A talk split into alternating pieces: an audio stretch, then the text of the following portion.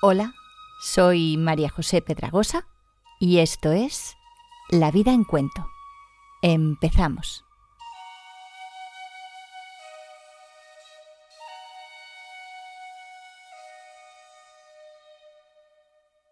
Hoy os traigo un cuento que me encantó por su originalidad. Es una historia surrealista y muy divertida que durante un tiempo estuve narrando en diferentes escenarios. Se trata de La distancia a la luna, del escritor y periodista italiano Italo Calvino.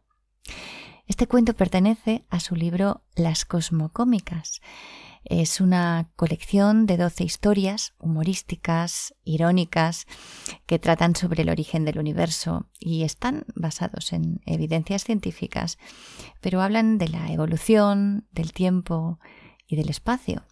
Los personajes tienen nombres a primera vista impronunciables, porque no tienen, no tienen vocales, eh, pero que yo me he esmerado en hacerlos audibles. Para eso me he tomado la libertad de deletrearlos en italiano, en honor a su autor, y con resultados como Q, el nombre del viejo narrador, o la señora Wakali Wakali, que es una de las protagonistas de la historia que empieza ahora.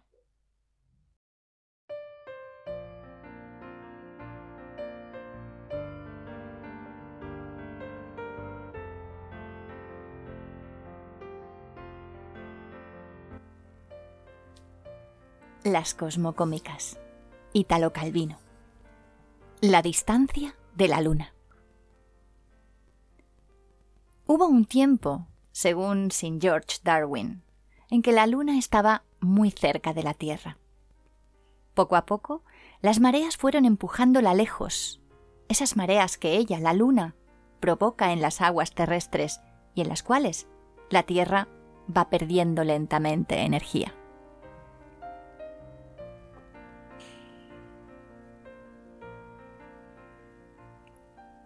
Claro que lo sé. Vosotros no podéis recordarlo, pero yo sí. La teníamos siempre encima, a la luna, inmensa. En el plenilunio, noches claras como de día, pero con una luz color mantequilla, parecía que iba a aplastarnos. En el novilunio rodaba por el cielo como un paraguas negro llevado por el viento, y en el cuarto creciente se acercaba con los cuernos tan bajos que parecía a punto de ensartar la cresta de un promonitorio y quedarse allí anclada. Pero todo el mecanismo de las fases no funcionaba como hoy, porque las distancias del Sol eran diferentes y las órbitas y la inclinación no recuerdo de qué. Para no hablar de los eclipses. Con Tierra y Luna tan pegadas, lo sabía a cada rato. Imaginad si esas dos bestias no iban a encontrar la manera de hacerse continuamente sombra la una a la otra. ¿La órbita? Elíptica, naturalmente, elíptica. Tan pronto se nos echaba encima como remontaba el vuelo. Las mareas, cuando la luna estaba más baja, subían y no había quien las sujetara. Eran noches de plenilunio muy muy bajo y de marea muy muy alta, y si la luna no se mojaba en el mar era por un pelo, digamos unos pocos metros. Si nunca habíamos tratado de subirnos, ¿cómo no? Bastaba llegar justo con la barca, apoyar una escalera y arriba. Donde la luna pasaba más bajo era en el mar abierto, en los escollos de zinc. Íbamos en esas barquitas de remos que se usaban entonces, redondas y chatas, de corcho. Cabíamos varios. Yo, el capitán Wackady Wackady, su mujer, mi primo el sordo, y a veces la pequeña Ixeletia Caeleix, que entonces tendría unos doce años. Aquellas noches el agua estaba tranquilísima, plateada, parecía mercurio, y los peces, dentro, violetas, no podían resistir a la atracción de la luna y salían todos a la superficie, y también pulpos y medusas de color azafrán. Había siempre un vuelo de bichos minúsculos, pequeños cangrejos, calamares y también algas ligeras y diáfanas y plantitas de coral, que se despegaban del mar y terminaban en la luna colgando de aquel cielo raso calcáreo, o se quedaban allí en mitad del aire, en un enjambre fosforescente que ahuyentábamos agitando hojas de banano. Nuestro trabajo era así. En la barca llevábamos una escalera. Uno la sostenía, otro subía y otro le daba a los remos hasta llegar debajo de la luna. Por eso teníamos que ser tantos. Solo he nombrado a los principales. El que estaba en lo alto de la escalera, cuando la barca se acercaba a la luna, gritaba asustado ¡Alto, alto! ¡Me voy a dar un cabezazo! Era la impresión que teníamos viéndola encima, tan inmensa, tan erizada de púas filosas y bordes mellados y dentados. Ahora quizás sea diferente, pero entonces la luna, o mejor dicho, el fondo, el vientre de la luna, en fin, la parte que pasaba más cerca de la Tierra hasta rozarla casi, estaba cubierta de una costra de escamas puntiagudas. Parecía el vientre de un pez y también el olor, por lo que recuerdo, era, si no exactamente de pescado, apenas más leve, como de salmón ahumado. En realidad, desde lo alto de la escalera se llegaba justo a tocarla extendiendo los brazos. De pie, en equilibrio sobre el último peldaño. Habíamos tomado bien las medidas. Todavía no sospechábamos que se iba alejando. En lo único que había que fijarse bien era en la forma de poner las manos. Yo elegía una escama que pareciera sólida. Nos tocaba subir a todos por turno, en tandas de cinco o seis. Me sujetaba con una mano, después con la otra e inmediatamente sentía que escalera y barca escapaban bajo mis pies y que el movimiento de la luna me arrancaba a la atracción terrestre. Sí, la luna tenía una fuerza que te arrastraba. Lo sentías en aquel momento de paso entre una y otra. Había que levantarse de golpe con una especie de cabriola, aferrarse a las escamas y alzar las piernas para encontrarse de pie en el fondo lunar. Visto desde la Tierra, parecías colgado cabeza abajo, pero para ti era la misma posición de siempre, y lo único extraño era, al alzar los ojos, verte encima la capa de mar brillante, con la barca y los amigos patas arriba, balanceándose como un racimo colgando del sarmiento. En aquellos saltos, el que desplegaba un talento particular era mi primo el sordo. Sus toscas manos apenas tocaban la superficie lunar. Era siempre el primero que saltaba de la escalera. Se volvían de pronto, suaves y seguras. Encontraba enseguida el punto donde debía agarrarse para izarse. Más aún, parecía que le bastara la presión de las palmas para adherirse a la corteza del satélite. Una vez tuve realmente la impresión de que la luna se le acercaba cuando él le tendía las manos. Era igualmente hábil en el descenso a tierra, operación más difícil todavía. Para nosotros consistía en un salto en alto, lo más alto posible con los brazos levantados, visto desde la luna porque visto desde la tierra en cambio se parecía más a una zambullida o a nadar en profundidad con los brazos colgando. En fin, igual al salto desde la tierra, solo que ahora nos faltaba la escalera porque en la luna no había donde apoyarla. Pero mi primo, en vez de echarse con los brazos adelante, se inclinaba sobre la superficie lunar con la cabeza hacia abajo como en una cabriola y se ponía a dar saltos haciendo fuerza con las manos. Desde la barca lo veíamos de pie en el aire, como si sostuviera la enorme pelota de la luna y la hiciera rebotar golpeándola con las palmas, hasta que sus piernas quedaban a nuestro alcance y conseguíamos atraparlo por los tobillos y bajarlo a bordo. Me preguntaréis ahora qué diablos íbamos a hacer en la luna. Y os lo explico. Íbamos a recoger leche con una gran cuchara y un cubo. La leche lunar era muy densa, como una especie de requesón. Se formaba en los intersticios entre escama y escama por la fermentación de diversos cuerpos y sustancias de origen terrestre, procedentes de los prados y montes y lagunas sobre los cuales volaba el satélite.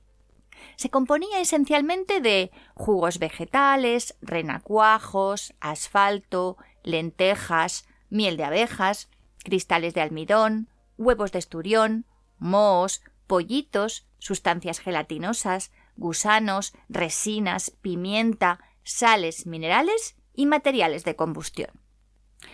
Bastaba meter la cuchara debajo de las escamas que cubrían el suelo costroso de la luna para retirarla llena de aquel precioso lodo.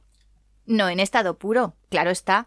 Las escorias eran muchas. En la fermentación, la luna atravesaba extensiones de aire tórrido sobre los desiertos. Eh, no todos los cuerpos se fundían. Algunos se quedaban incrustados. Uñas y cartílagos, clavos, hipocampos, carozos y pedúnculos, cacharros rotos, anzuelos, a veces hasta un peine. De modo que ese puré, después de recogido, había que desnatarlo, pasarlo por un colador. Pero la dificultad no era esa, sino cómo enviarlo a la tierra. Hacíamos así. Se lanzaba hacia arriba cada cuchara como una catapulta con las dos manos. El requesón volaba y si el tiro era bastante fuerte, iba a estrecharse en el cielo raso, es decir, en la superficie marina. Una vez allí, quedaba flotando y recogerlo desde la barca era fácil. También en estos lanzamientos mi primo el sordo desplegaba una habilidad particular. Tenía pulso y puntería. Con un golpe decidido conseguía centrar su tiro en un cubo que le tendíamos desde la barca. En cambio yo a veces erraba el tiro.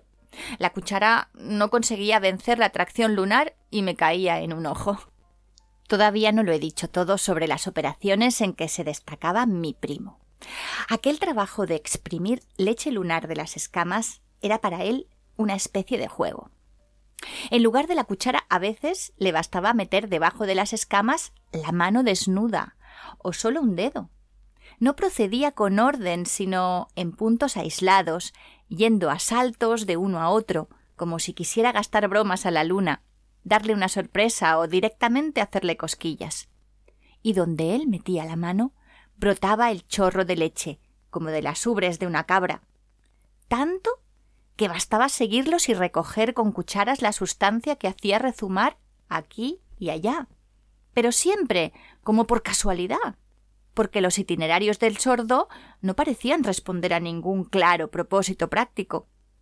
Había puntos, por ejemplo, que tocaba solamente por el gusto de tocarlos, intersticios entre escama y escama, pliegues desnudos y tiernos de la pulpa lunar. A veces mi primo los apretaba, no con los dedos de la mano, sino en una serie bien calculada de saltos, con el dedo gordo del pie. Subía la luna descalzo y parecía que aquello fuera para él el colmo del placer, a juzgar por el gañido que emitía su úvula y los nuevos saltos que seguían. El suelo de la luna no era uniformemente escamoso, sino que mostraba zonas desnudas, irregulares, de una resbalosa arcilla pálida. Al sordo esos espacios suaves le inspiraban cabriolas o vuelos casi de pájaro, como si quisiera incrustarse en la pasta lunar con toda su persona. Como se iba alejando, en cierto momento lo perdíamos de vista. En la luna se extendían regiones que nunca habíamos tenido motivo o curiosidad de explorar, y allí desaparecía mi primo. Y a mí se me había ocurrido que todas aquellas cabriolas y pellizcos que satisfacían sus antojos ante nuestra vista, solo eran una preparación, un preludio de algo secreto que debía de desarrollarse en las zonas ocultas. En aquellas noches de los escollos de zinc, el nuestro era un humor especial. Alegre, pero un poco expectante, como si dentro del cráneo sintiéramos, en lugar del cerebro, un pez que flotara atraído por la luna y navegábamos así con la música y el canto. La mujer del capitán tocaba el arpa. Tenía unos brazos larguísimos, plateados aquellas noches como anguilas, y axilas oscuras y misteriosas, como erizos marinos. Y el sonido del arpa era tan dulce y agudo, tan dulce y agudo que casi no se podía soportar, y teníamos que lanzar largos gritos, no tanto para acompañar la música, como para protegernos el oído. Medusas transparentes afloraban a la superficie marina, vibraban un poco, echaban a volar hacia la luna ondulando. La pequeña Ixeletiacaeleix se divertía atrapándolas en el aire, pero no era fácil. Una vez, al tender los bracitos para alcanzar una, dio un salto y se encontró también flotando. Como era delgaducha, le faltaban algunas onzas para que la gravedad la devolviera a la Tierra, venciendo la atracción lunar, así que volaba entre las medusas suspendidas sobre el agua. De pronto se asustó, se echó a llorar, después se rió, se puso a jugar atrapando al vuelo crustáceos y pececillos, llevándose algunos a la boca y mordisqueándolos. Siguiéndola, nosotros navegábamos. La luna corría por su elipse, arrastrando por el cielo aquel enjambre de fauna marina y un jirón de algas ensortijadas, y la niña suspendida en el medio. Ixeletecaeleix tenía dos trencitas delgadas que parecían volar por su cuenta, tendidas hacia la luna. Pero entre tanto pataleaba, daba puntapiés al aire como si quisiera luchar contra aquel influjo, y los calcetines en el vuelo había perdido las sandalias se le escurrían de los pies y colgaban atraídos por la fuerza terrestre. Nosotros, subidos a la escalera, tratábamos de atraparlos. Eso de ponerse a comer los animalitos flotantes había sido una buena idea. Cuanto más aumentaba el peso de Ixeleit más bajaba hacia la tierra. Además, como entre aquellos cuerpos suspendidos el suyo era el de mayor masa, moluscos y algas y plancton empezaron a pesar sobre ella, y la niña quedó cubierta de minúsculas cáscaras silíceas, caparazones quitinosos, carapachos y filamentos de hierbas marinas. Y cuanto más se perdía en esa maraña, más iba a librarse del influjo lunar, hasta que rozó la superficie del agua y se zambulló. Remamos rápido para recogerla y socorrerla. Su cuerpo había quedado inmantado y tuvimos que esmerarnos para quitarle todo lo que se le había incrustado. Corales tiernos le envolvían la cabeza y del pelo. Cada vez que pasaba el peine llovían anchoas y camarones. Los ojos estaban tapados por conchas de lapas que se pegaban a los párpados con sus ventosas. Tentáculos de sepias se enroscaban alrededor de los brazos y el cuello, y la chaquetita parecía ahora tejida solo con algas y esponjas. Le quitamos lo más gordo, y durante semanas ella siguió despegándose mejillones y conchillas, pero le quedó para siempre la piel punteada por minúsculas diatomeas, bajo la apariencia para quien no miraba bien, de un fino polvillo de lunares. Así se disputaban el intersticio entre tierra y luna, los dos influjos que se equilibraban. Diré más, un cuerpo que bajaba a tierra desde el satélite permanecía por algún tiempo cargado de fuerza lunar y se negaba a la atracción de nuestro mundo. También yo, a pesar de ser alto y gordo, cada vez que había estado allí, tardaba en acostumbrarme de nuevo al arriba y al abajo terrestres, y mis compañeros tenían que atraparme por los brazos y retenerme a la fuerza, arracimados, colgando de la barca fluctuante, mientras yo, cabeza abajo, seguía estirando las piernas hacia el cielo.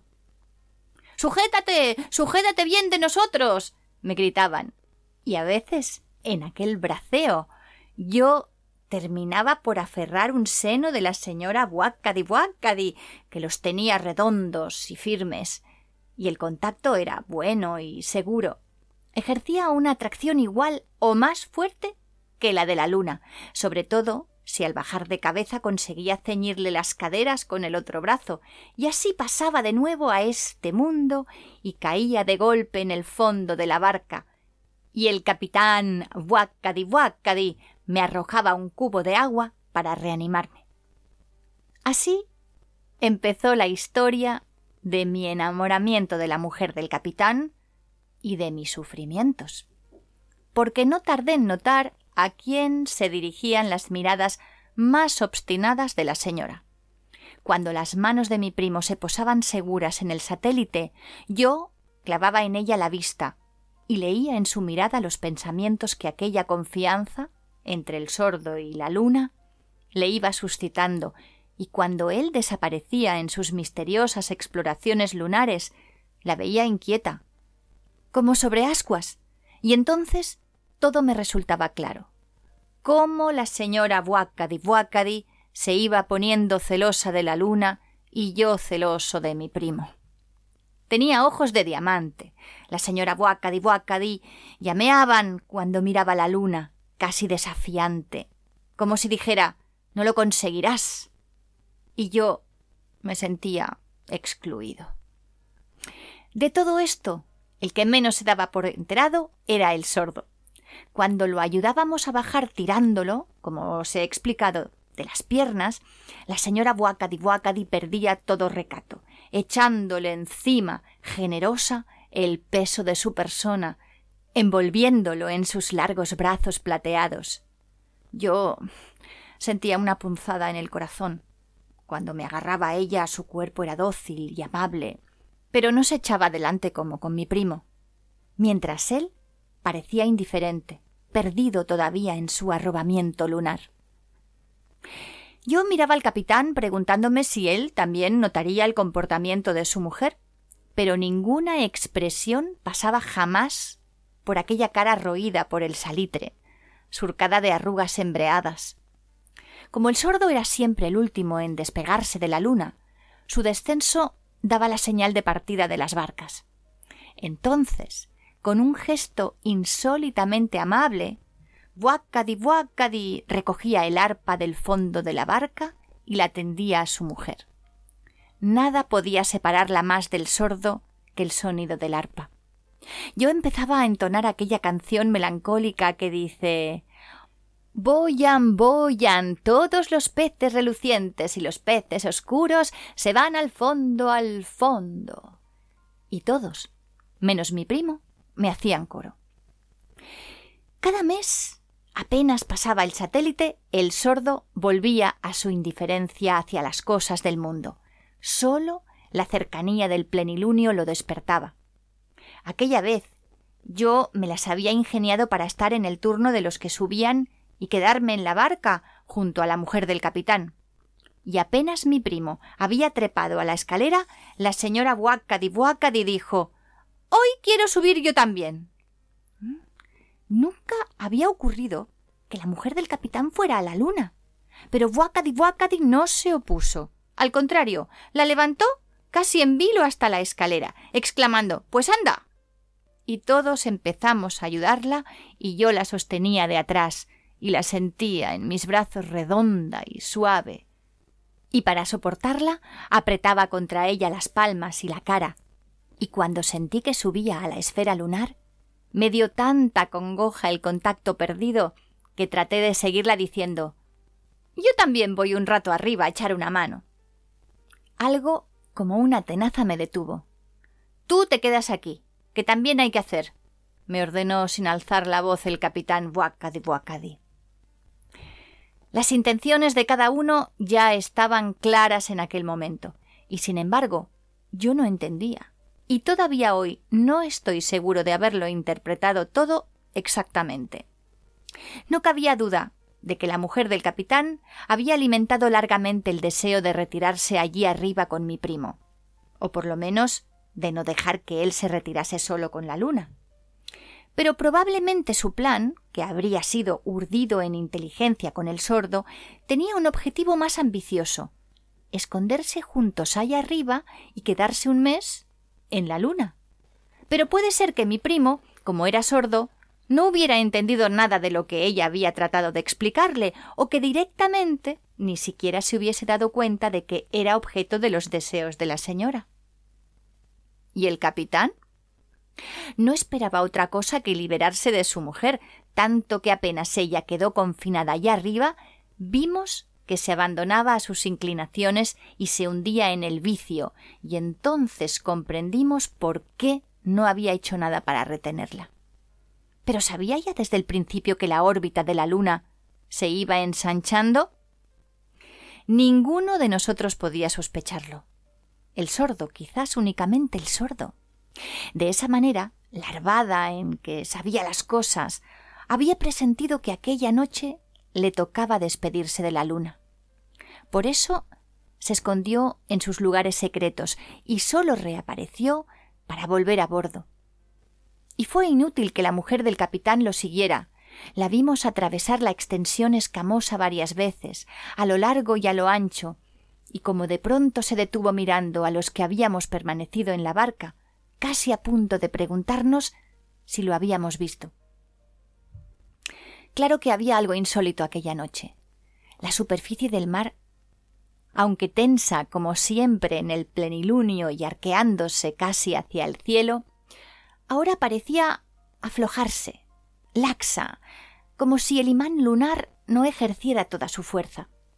Y sin embargo, se hubiera dicho que la luz no era la misma de los otros plenilunios, como si se hubiese espesado la tiniebla nocturna. Incluso los compañeros, arriba, parecieron darse cuenta de lo que estaba sucediendo porque alzaron hacia nosotros sus ojos despavoridos.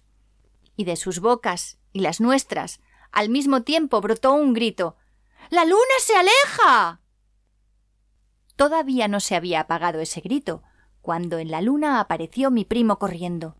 No parecía asustado, ni siquiera sorprendido. Posó las manos en el suelo para la cabriola de siempre, pero esta vez después de lanzarse al aire, se quedó allí, suspendido, como ya le había sucedido a la pequeña Ixetelia caeleix.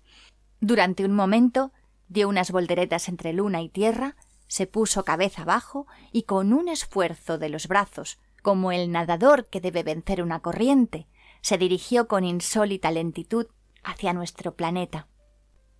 Desde la luna los otros marineros se apresuraron a seguir su ejemplo. Ninguno pensaba en hacer llegar a la barca la leche recogida, ni el capitán lo reprendía por ello. Ya habían esperado demasiado.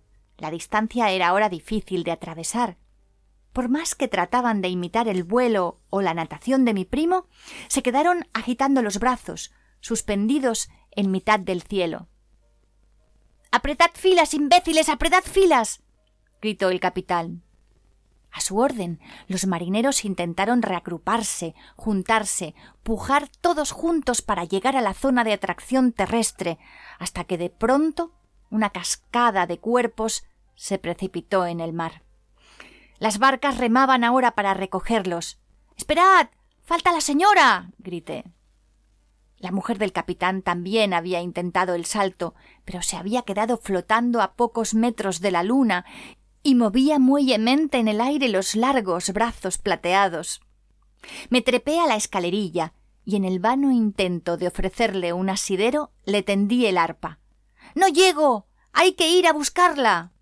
y traté de lanzarme blandiendo el arpa.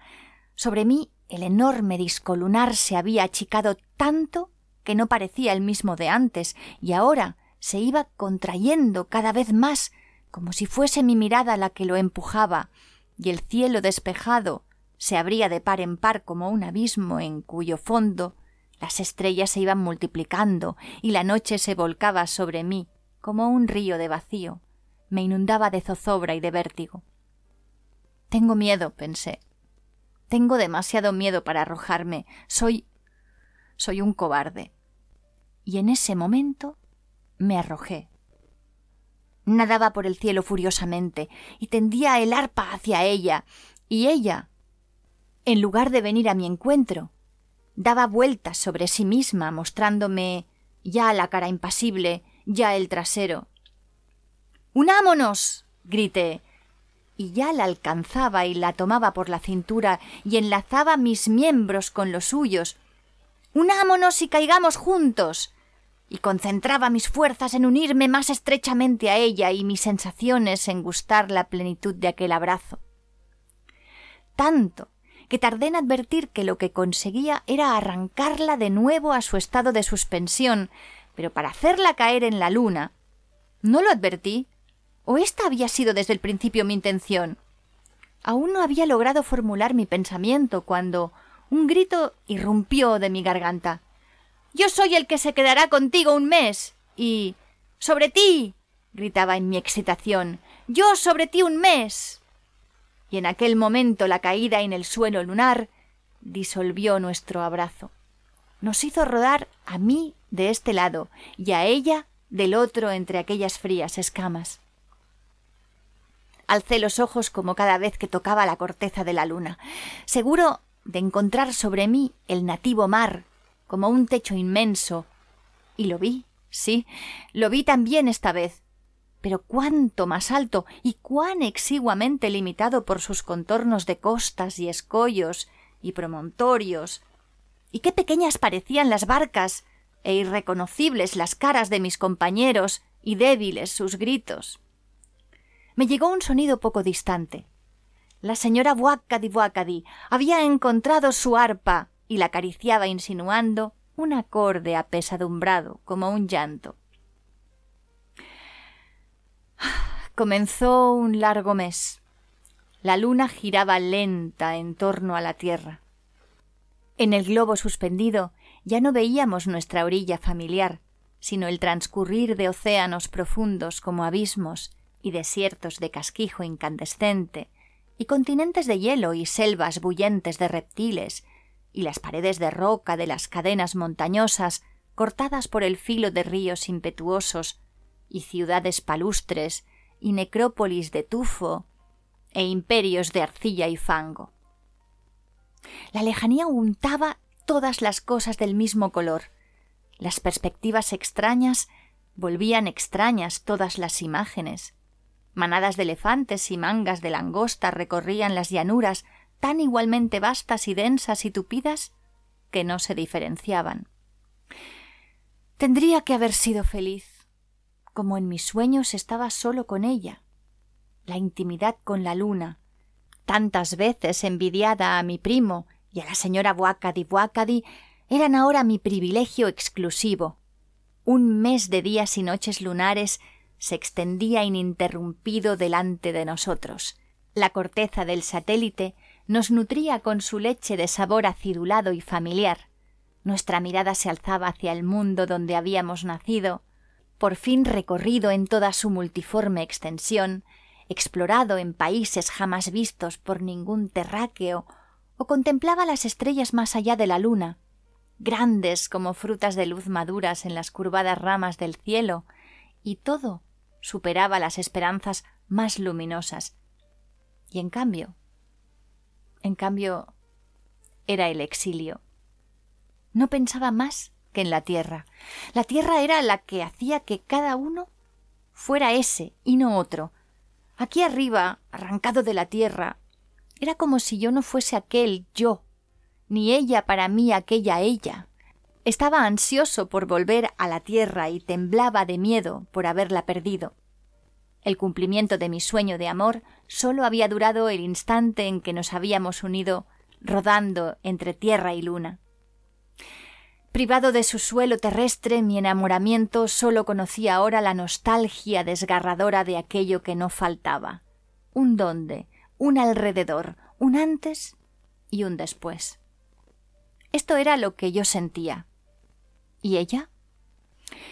Me lo preguntaba y me sentía tironeando por mis temores, porque si también ella solo pensaba en la tierra, podía ser una buena señal, señal de que había llegado finalmente a un entendimiento conmigo.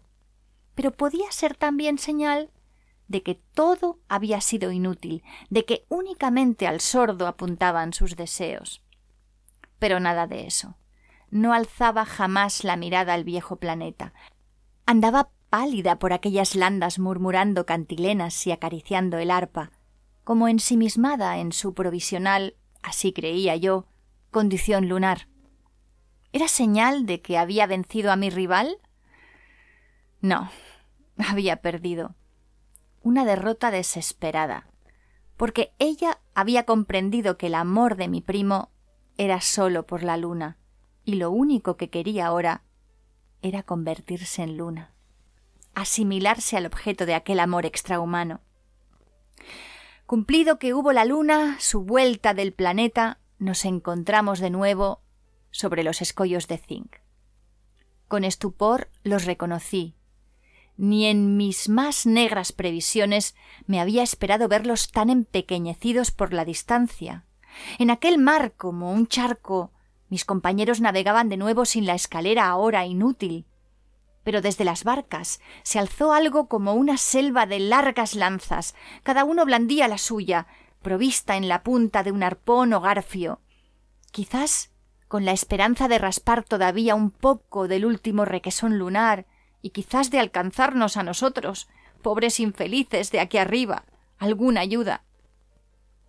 Pero enseguida se vio claramente que no había pértiga bastante larga para llegar a la luna y cayeron ridículamente cortas, humilladas, para flotar en el mar. Y en aquel desbarajuste alguna barca perdió el equilibrio y volcó. Pero justo entonces, desde otra embarcación, empezó a levantarse una más larga, arrastrada hasta allí al ras del agua. Debía de ser de bambú, de muchas y muchas cañas de bambú encajadas una en otra, y para levantarla había que andar despacio para que, fina como era, las oscilaciones no la despedazaran y manejarla con gran fuerza y destreza para que el peso totalmente vertical no hiciera volcar la barquita. Y sí, era evidente que la punta de aquella asta tocaría la luna. Y la vimos rozar y presionar su suelo escamoso, apoyarse allí un momento, dar casi un pequeño empujón, incluso un empujón fuerte que la hacía alejarse de nuevo, y después volver a golpear en aquel punto como de rebote y de nuevo alejarse. Y entonces lo reconocí. Más aún, los dos, la señora y yo, reconocimos a mi primo. No podía ser sino él, él jugando su último juego con la luna, una de sus artimañas con la luna en la punta de la caña, como si la sostuviera en equilibrio. Y comprendimos que su destreza no apuntaba a nada, no pretendía alcanzar ningún resultado práctico. Incluso se hubiera dicho que iba empujando a la luna, que favorecía su alejamiento, que la quería acompañar en su órbita más distante. Y también esto era propio de él, él que no sabía concebir deseos contrarios a la naturaleza de la luna y a su curso y su destino. Y si ahora la luna tendía a alejarse, pues bien, él gozaba de ese alejamiento como había gozado hasta entonces de su cercanía. ¿Qué debía hacer frente a esto la señora Buacadi Buacadi? Solo en aquel instante mostró hasta qué punto su enamoramiento del sordo no había sido un capricho frívolo, sino un sentimiento no correspondido. Si lo que mi primo amaba ahora era la luna lejana, ella permanecería lejana, en la luna. Lo intuí viendo que no daba un paso hacia el bambú, sino que sólo dirigía el arpa hacia la tierra, alta en el cielo, pellizcando las cuerdas. Digo que la vi, pero en realidad solo de reojo apresé su imagen, porque apenas el asta tocó la corteza lunar, yo salté para aferrarme a ella y rápido como una serpiente ya trepaba por los nudos de bambú, subía a fuerza de brazos y rodillas, liviano en el espacio enrarecido, impulsado como por una fuerza de la naturaleza que me ordenaba volver a la tierra, olvidando el motivo que me había llevado allí arriba, o quizás más consciente que nunca de ello y de su final desafortunado, y escalando la pértiga ondulante, ya había llegado al punto en que no necesitaba hacer esfuerzo alguno, sino sólo dejarme deslizar cabeza abajo, atraído por la tierra, hasta que, en esa carrera, la caña se rompió en mil pedazos y yo caí al mar entre las barcas. Era el dulce retorno, la patria recobrada, pero mi pensamiento solo era de dolor por haberla perdido a ella, y mis ojos apuntaban a la luna, ahora sí, inalcanzable, buscándola. Y la vi. Estaba allí, donde la había dejado, tendida en una playa justo sobre nuestras cabezas, y no decía nada. Era del color de la luna. Tenía a su lado el arpa, y movía una mano en arpegios lentos y espaciados. Se distinguía bien la forma del pecho, de los brazos, de las caderas. Como la recuerdo todavía, como aún hoy, cuando la luna se ha convertido en esa forma redonda, chata y lejana, sigo buscándola siempre con la mirada. Apenas asoma el primer gajo en el cielo, y cuanto más crece, más me imagino que la veo, a ella o algo de ella, pero nada más que ella, en cien mil posturas diferentes. Ella, porque en la luna es luna, y que en cada plenilunio hace aullar a los perros toda la noche y a mí con ellos.